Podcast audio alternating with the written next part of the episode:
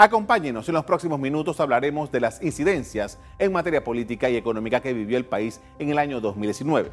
Tanto en materia económica como en la política hubo mucha actividad este año, comenzando el 3 de enero, que fue el último día para presentar precandidatos de libre postulación. En materia política, hasta los vaivenes por el crecimiento económico y el estado de las finanzas públicas. Comencemos por los temas económicos más relevantes que tuvieron impacto en este 2019. Como en años previos, en el 2019 fue habitual el debate sobre el crecimiento económico. Desde el primer trimestre se fueron haciendo los ajustes de las estimaciones del crecimiento del Producto Interno Bruto. En la mente de muchos panameños está que es normal crecer a altas tasas y responsabilizan al gobierno de turno. Este año las proyecciones de recaudaciones fueron sobreestimadas y la realidad es que las finanzas públicas no lograron sus metas.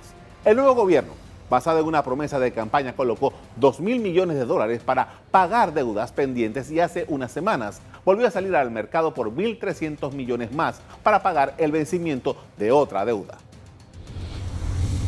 Demos ahora un repaso sobre temas políticos que tuvieron un impacto en este 2019.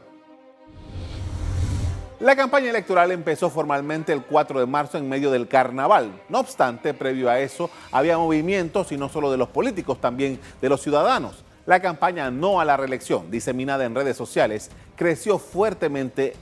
Esta iniciativa, que venía del 2018, estaba centrada en la elección de diputados y surtió efecto.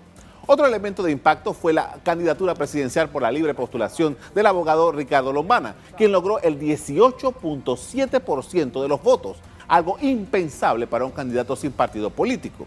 Esta fue la segunda elección en que participaron candidatos de libre postulación para presidente del país y Laurentino Cortizo, el vencedor de los comicios, tomó posesión prometiendo un buen gobierno. En ambas materias hubo mucha actividad en este 2019.